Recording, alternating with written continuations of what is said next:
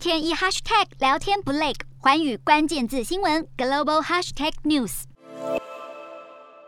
二十国集团 G20 财长会议在美国华盛顿登场，不过在俄罗斯官员发言时，美国、英国和加拿大财长一起离席，抗议俄国对乌克兰发动战争。对此，白宫表示支持。不过，这种抵制威胁凸显出 G20 所面临的混乱。专家认为，G20 在这一次会议很难有机会就气候变迁、减免穷国债务等全球挑战议题达成共识。不过，美国也持续加大制裁力道。美国国务院宣布对五百八十七名俄国人实施签证限制，包含俄罗斯国会议员以及他们的家人。财政部也宣布新一波制裁。这也是美国首度制裁虚拟货币采矿公司。财政部透过声明表示，美国致力于确保没有任何资产可以成为俄罗斯总统普京抵消制裁影响的工具，铁了心要重创俄罗斯经济，为发动战争付出代价。